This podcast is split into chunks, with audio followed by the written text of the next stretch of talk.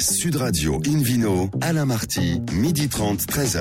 Bonjour à toutes et à tous, ravi de vous retrouver pour ce rendez-vous dominical d'Invino Sud Radio. Nous sommes délocalisés chez le caviste Nicolas à Paris au 31 Place de la Madeleine. Je rappelle que vous écoutez Sud Radio à Bordeaux par exemple sur 106.00 et qu'on peut se retrouver sur notre page Facebook Invino. Aujourd'hui, un menu qui prêche comme d'habitude la consommation modérée et responsable avec Clémence Fabre pour le château de Luc et le Vino Quiz également pour gagner le livre Eunotourisme et spiritueux en France et dans le monde aux éditions Erol et on le gagnera en jouant sur invinoradio.tv à mes côtés. Deux personnages d'exception, on va le dire, Hélène Pio et David Cobold. Bonjour à tous les deux. Bonjour. Vous avez intérêt à être exceptionnels tous les deux. oui. Bon Oui, alors pour bien la commencer cette émission, Invino Sud Radio accueille euh, Patrick Carteron, propriétaire du Château Pénin. Bonjour Patrick. Bonjour à tous. Alors racontez-nous là votre carrière. Elle était dans le conseil au début. Vous étiez œnologue conseil? Tout à fait. Au départ, euh, donc je donnais des conseils sur des vignerons qui étaient sur les appellations Côte de Bourg et Côte de Blaye. J'avais environ 150 propriétés euh, à qui j'essayais Ah, de donner, donner les meilleurs conseils pour faire les meilleurs vins. Bon, ils étaient contents de vous là, les 150 clients ou pas? Oui, ils étaient, Bon. ils étaient contents, oui. C'est des, des événements familiaux qui m'ont fait cha- changer un petit peu de profession De vie, et de profession quoi. Hélène? et de devenir producteur. Voilà. Euh, et alors, chose rare pour, euh, pour euh, un œnologue, euh, qui sont souvent quand même des gens de chiffres et des gens qui sont très, voilà, sur- des, des, des- des scientifiques, c'est leur boulot. Euh, vous dites quelque chose qui me plaît infiniment, c'est un vin fait sur ordinateur, ça ne m'intéresse pas. Si c'est sur ordinateur, je change de métier. Et ça, Ah, franchement, pour un œnologue, j'adore. Bah, c'est, c'est- c'est- le plaisir de la profession, il est, il est gustatif, il est sensitif, il est imaginatif. Euh, si on enlève ça, bah, c'est, une catastrophe. Euh, il, faut, il faut le dire. quoi. On- on- il faut changer de métier si on enlève ça. Oui, oui. Donc vous, vous êtes arrivé au Château Pénin en 1982. Vous êtes la cinquième génération. Oui, tout à fait. Et quand vous êtes arrivé en 82, il y avait 13 hectares. On en a 50 aujourd'hui. Euh, Oui, on s'est développé. Vous avez viré les voisins Ça s'est passé comment? Ah, non, non, mais, mais progressivement, si vous voulez, euh, au fur et à mesure que la demande se développait, eh ben, j'ai acheté des nouveaux terroirs, des nouveaux vignobles. C'était aussi la, la, la, passion d'avoir des terroirs différents pour pouvoir faire des vins différents. Euh, quand j'ai repris l'exploitation, euh, mon père faisait un seul vin. Aujourd'hui, je dois en faire euh, 11 différents, je crois, parce que c'est beaucoup plus intéressant de, de faire parler chaque terroir et puis de faire des vins pour des moments de consommation différents. David Cobold Euh, je dois dire que j'apprécie particulièrement les vins de Château Penin depuis pas mal d'années et je n'ai jamais goûté un mauvais, que ça soit du blanc, du rouge, du rosé ou du claret. Et euh, Ah, c'est- assez Eh ben, remarquable. C'est rare que David Cobold fasse autant de compliments là. C'est- Et- fait- Et je les partage absolument. Il nous est arrivé à David et à moi, parfois les mêmes années, parfois des années différentes, d'être jurés euh, sur des, des concours euh, concernant les Bordeaux, Bordeaux Sup. Et, euh, et, et Pénin sort quasiment à chaque fois Oui. euh, parmi, parmi les lauréats. Et, et je dis quasiment pour, pour, pour pas dire à Bien chaque sûr, fois à chaque vraiment. fois quoi. Bravo Mais, Patrick euh, en tout cas. Mais en Bordeaux, Ouais, Bordeaux c'est pas- supérieur, c'est c'est- c'est Ouais. toujours un. Une constance de- dans la régularité de la qualité, c'est c'est très rare. Combien valent vos bouteilles quand même d'un point de vue pratique pour l'auditeur qui voudrait tester en, en rouge par exemple? On est en- entre, euh, entre 7 et 14 euros, en gros. Ouais, donc Voilà. c'est très raisonnable. David Cobold, justement, il faut le dire, Bordeaux, on pense évidemment, et tant mieux, c'est une chance pour Bordeaux, aux grands vins très connus et très chers. Mais euh, Bordeaux, la terre bordelaise, recèle également d'autres petits trésors comme ceux dont on parle aujourd'hui, et pas très Absolument. chers. Quoi. Si on considère que plus de, plus de la moitié de la production de Bordeaux, c'est en appellation Bordeaux, Bordeaux supérieur, ou, ou en blanc, ou en crémant, c'est-à-dire les appellations dites de base. Euh, la grosse partie de cette production vient de la région de l'Entre-deux-Mers où se trouve euh, Pénin.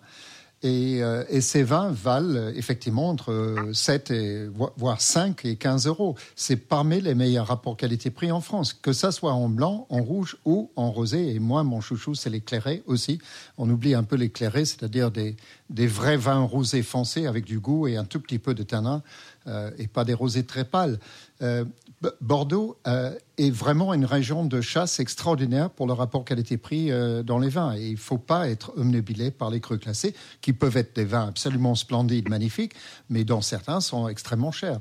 Il ne faut, pas euh, oublier la masse pour les quelques pépites euh, très chères. Euh, c'est une distorsion que beaucoup de gens adoptent et en, résultat de ça, entre autres, on a ce euh, phénomène ridicule qu'on appelle le Bordeaux bashing, où les gens disent, euh, certains vin à la mode dans les quartiers bobos ici, disent je veux pas de, Enfin, de ici, Bordeaux. là, Oh c'est- non, ça à peut Paris, être- ça à peut être Paris. Paris, mais ça non, peut non, être mais ça également peut être dans- d'autres grandes villes. Non, Ils disent je veux, je veux pas de ça Bordeaux. être- ça s'est vu ailleurs, hein, dans, Oui. dans- dans le sud aussi. Et c'est une stupidité comme toutes les modes. Voire même à Bordeaux. Euh, Hélène Alors, euh, David parlait de, de Clairet, ça c'est son côté descendant d'Aliénor d'Aquitaine.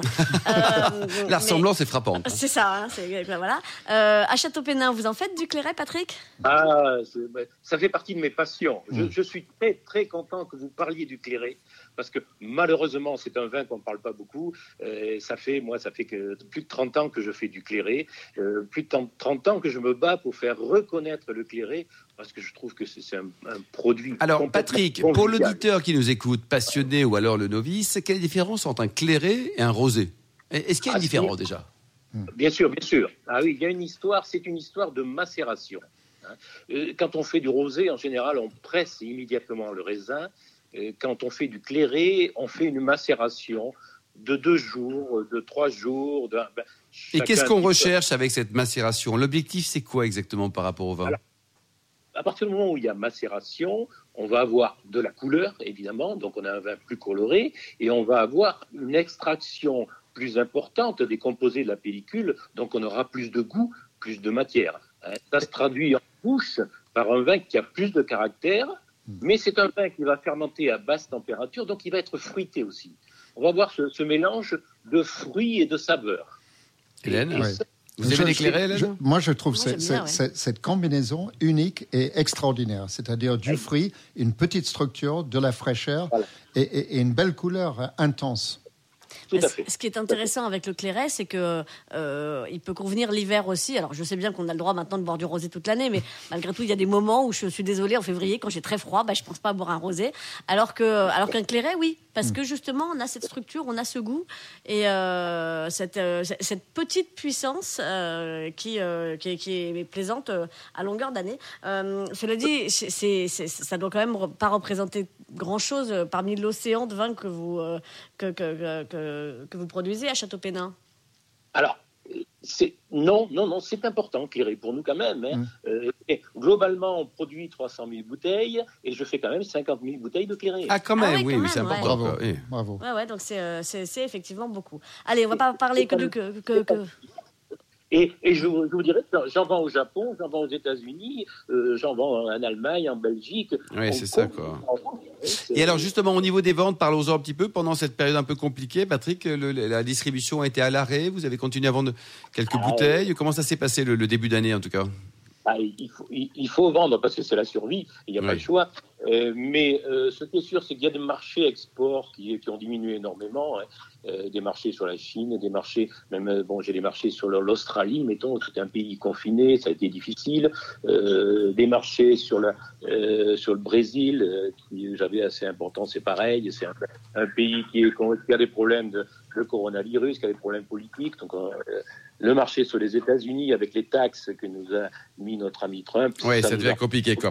Merci en tout cas, merci beaucoup Patrick. Bon vent, vous avez un site internet peut-être pour prendre enseignement sur. euh, Bien sûr, bien oui. sûr, il faut aller sur notre site euh, châteaupenin.com et euh, vous avez tous nos vins et vous avez même la possibilité de les commander, les acheter si vous voulez. C'est avec grand plaisir. Merci beaucoup Patrick et bon vent et bravo pour votre formidable boulot. Merci beaucoup. Invino Sud Radio retrouve David Quebol avec une petite question. Est-ce que forcément quand un vin quand il est cher, on a vu des très bons rapports qualité-prix? David, est-ce qu'un vin cher est forcément bon ou pas? Ben non. Réponse simple. Non. Et- fin de l'émission. Alors, c'est vrai que le, le prix n'est pas un reflet fiable de la qualité. Voilà, voilà ce que je dirais. Euh, on peut trouver, euh, j'ai goûté récemment des appellations où le meilleur vin, j'ai fait une dégustation de 24 terrasses de Larzac il n'y a pas très longtemps, au mois d'août, euh, le meilleur vin de tous était le moins cher. Ah oui. Il, il valait 12 euros et le plus cher valait 64. Ouh là là, oui mais ça c'est- impressionnant.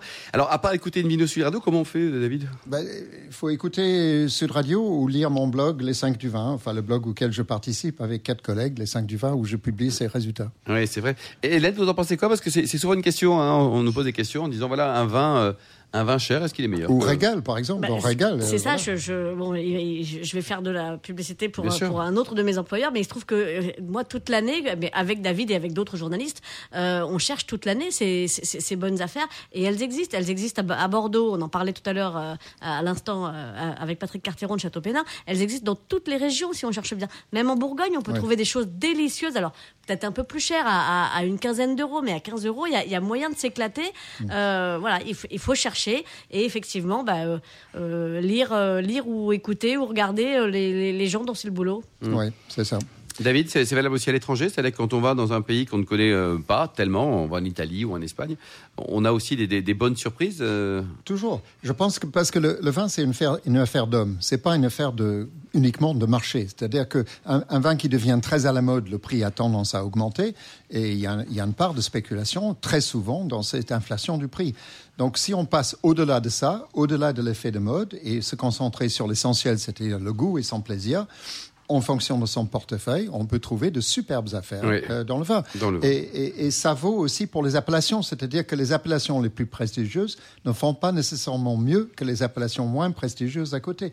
J'ai eu un mais par exemple. Pomerol et la lande de Pomerol, par exemple. La lande de Pomerol par rapport à Pomerol est beaucoup moins chère. Euh, Mentou, Salon et Quincy, c'est beaucoup moins cher que Sancerre. Euh, Coteau Giennois ou Reuillet, c'est beaucoup moins cher que Pouilly-Fumé. Or qu'on peut trouver des vins formidables dans ces appellations-là. Ouais. Et on- Château-Meillan, il y, a- il y a- il y en a plein des appellations méconnues. Euh, en satellite de Saint-Émilion, on peut trouver de jolies choses aussi. hein. Ouais. Il y, a- y beaucoup. Vous... voilà. Et vous avez un bon plan tous les deux là pour euh, faire saliver nos amis auditeurs? Votre dernier bon plan en off, David, hein, la, la belle découverte euh, qui est vraiment très bonne et, et- et qui est pas chère. Vous avez un vin à nous conseiller peut-être? Si, si. alors je parlais de, justement de Pouilly-Fumé, Reuilly et Coteau de Giennois. J'ai fait une dégustation de 18 vins mixtes de ces que j'ai goûté tout à l'aveugle. Je ne savais pas quelle était l'appellation. Eh bien, deux Giennois, Émile Ballon, Les Beaux Jours 2019 et euh, le deuxième, c'est euh, Domaine de l'Épinot, Emmanuel Charrier, c'est le nom du vigneron, L'Instant 2018. Ce- Celui-ci vaut 8 euros. Oh là là, oui. Je lui ai donné 16,5 sur 20. Et le- les beaux jours d'Émile Ball- Ballon, ça ne vaut que 11 euros. Alors, c'est des, c'est des, c'est des Sauvignons. C'est des Sauvignons du Centre-Loire. Magnifiques. Merci beaucoup, merci David Cobol, merci également à vous Hélène Pio. On se retrouve dans un instant au bar à vin du caviste Nicolas à Paris, place de la Madeleine pour cette émission délocalisée avec le Vino Quiz pour gagner le livre Eunotourisme et spiritueux en France et dans le monde aux éditions Erol. À tout de suite. Sud Radio Invino, Alain Marty, midi 30, 13h. Retour chez le caviste Nicolas à Paris, place de la Madeleine pour cette émission délocalisée. D'ailleurs, vous qui nous écoutez chaque week-end, n'hésitez pas à nous contacter sur notre page de Facebook Invino pour nous indiquer vos vignerons favoris, chouchous, on va les contacter et peut-être qu'on va les inviter à l'antenne pour nous parler un peu de leur belle histoire de vin. David Cobold, le vidéo quiz, c'est maintenant David. Oui, Alain. Euh, le principe est simple. Une question, une bonne réponse parmi trois options qu'on va vous proposer. Donc, cette semaine, la question du week-end est comment s'appelle la cuvée exceptionnelle de Château Sainte-Marguerite en Provence, la Lande, pour être précis. Option A, fantastique. Option B, charismatique. Et option C, idyllique. Pour répondre et gagner le livre Un tourisme spirituel en France et dans le monde, publié par les éditions Erol, rendez-vous toute la semaine sur le site invinoradio.tv. Merci. Dans la rubrique Quiz. Exactement. Et un tirage au sort s'il y avait trop de, trop de gagnants, Bien. David. hein. Merci beaucoup, David Cobold. Invino, Sud Radio, retrouve Hélène Pio, euh, toujours chef de rubrique au magazine Régal, en compagnie du nouvel invité Clémence Fabre du château de Luc. Bonjour, Clémence. Bonjour Alain. Alors, vous Bonjour, avez toujours travaillé dans le vin, racontez-nous là. Vous êtes, euh, vous êtes nouvelle dans le vin ou ça fait 17 générations Alors, euh, ouais, ça fait ça fait un paquet d'années. euh, on peut dire que je suis un petit peu née dans une dans une barrique, fille de vigneron et, et ainsi de suite depuis en effet euh, 1605. Euh, 1605, on mais- vous a décongelé là ce Mais matin pour vous, l'émission. vous ne le faites absolument pas, Clémence. Merci, c'est gentil, c'est gentil. au moins, au moins. Mais voilà, je m'appelle Clémence Fabre. Et voilà, Fabre, c'est un, un nom très ancien dans la région et, euh, et on est très très fiers d'avoir euh, effectivement des ancêtres paysans euh, depuis euh, depuis 17 générations. Euh, et moi, je m'y suis mise euh, finalement assez récemment. Ça fait que six ans que j'ai rejoint euh, l'entreprise familiale après avoir fait un, bon tour euh, d'Asie dans le vin et, la gastronomie et d'avoir vu plusieurs facettes. J'ai travaillé pour un, un, une boîte d'événementiel dédiée à la gastronomie, puis un importateur de vin. Et puis là, je voyais souvent des vignerons qui venaient faire la promotion de leur vin et je me disais, ça m'a, voilà, ça m'a chatouillé. Je me disais, personne fait ça encore chez nous, donc c'est peut-être le moment de rentrer. Exactement. Hélène? Alors, vous n'êtes pas rentrée toute seule, puisque euh, à cette génération-là, euh, vous êtes trois filles. Vous êtes avec votre, votre sœur jumelle Jeanne, et puis votre cousine. Paul. Euh, et alors les, les, les, trois ont essayé de fuir et les trois ont été rattrapés par le vin. Hein. Donc euh, Exactement. Vous, vous, vous, vous, vous étiez parti faire du marketing et de la finance à Paris. Euh, votre sœur Jeanne était partie faire Sciences Po et Subdeco. Et puis vous, vous aviez fui en Argentine. Elle, elle, avait, elle avait trouvé refuge en Argentine. vous en Asie, pardon, elle en Argentine. Et puis, et puis votre cousine Paul, elle, elle était dans la gestion à Lyon. Elle faisait carrément autre chose aussi. Et puis, et puis finalement, bah, l'appel du, du terroir a été le plus fort.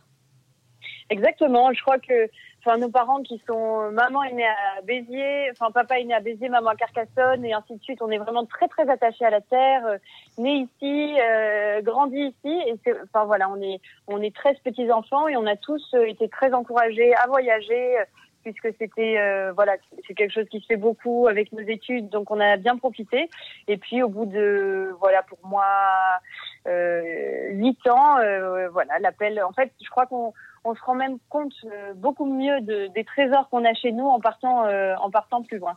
Donc euh, ça a été le cas pour Paul, pour Jeanne, pour moi. et puis après voilà, il y a d'autres petits, il y a d'autres cousins, donc on n'est pas à l'abri que, que, qu'il y en ait d'autres qui rentrent aussi. Et, et c'est vrai que c'est, c'est chouette d'arriver à, à travailler en famille. Vous êtes en bonne compagnie, puisque Montesquieu disait à peu près la même chose.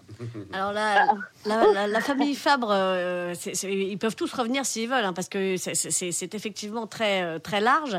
Euh, vous avez quand même cinq domaines. Exactement. Alors hasard, c'était pas du tout une volonté expansionniste de la part de, de papa qui, qui gère aujourd'hui les, les, cinq domaines, euh, mais c'est des hasards de, de, de de mariage, de transmission, d'héritage. Et donc, il y a un domaine à Béziers qui était à ma grand-mère euh, paternelle, un domaine dans le Minervois qui était qui, qui, arrive du côté de maman, et puis trois domaines autour de Lézignan-Corbière, voilà, au cœur de, des Corbières avec le cru Boutenac. Euh, donc, effectivement, il y, a de, il y a de la place pour tout le monde, avec des tas de projets. Euh, euh, en onotourisme notamment. Enfin voilà, donc des, des pistes de développement euh, euh, possibles. Donc c'est. Qu'est-ce que vous faites ou quelle est l'ambition pour le tourisme, Clémence, du tout? Euh, alors aujourd'hui, on propose des petites euh, promenades gourmandes dans le Mourel, euh, derrière le village, des visites. On a une très très belle cave souterraine du 15e siècle au, au plus au plus probablement même plus ancienne.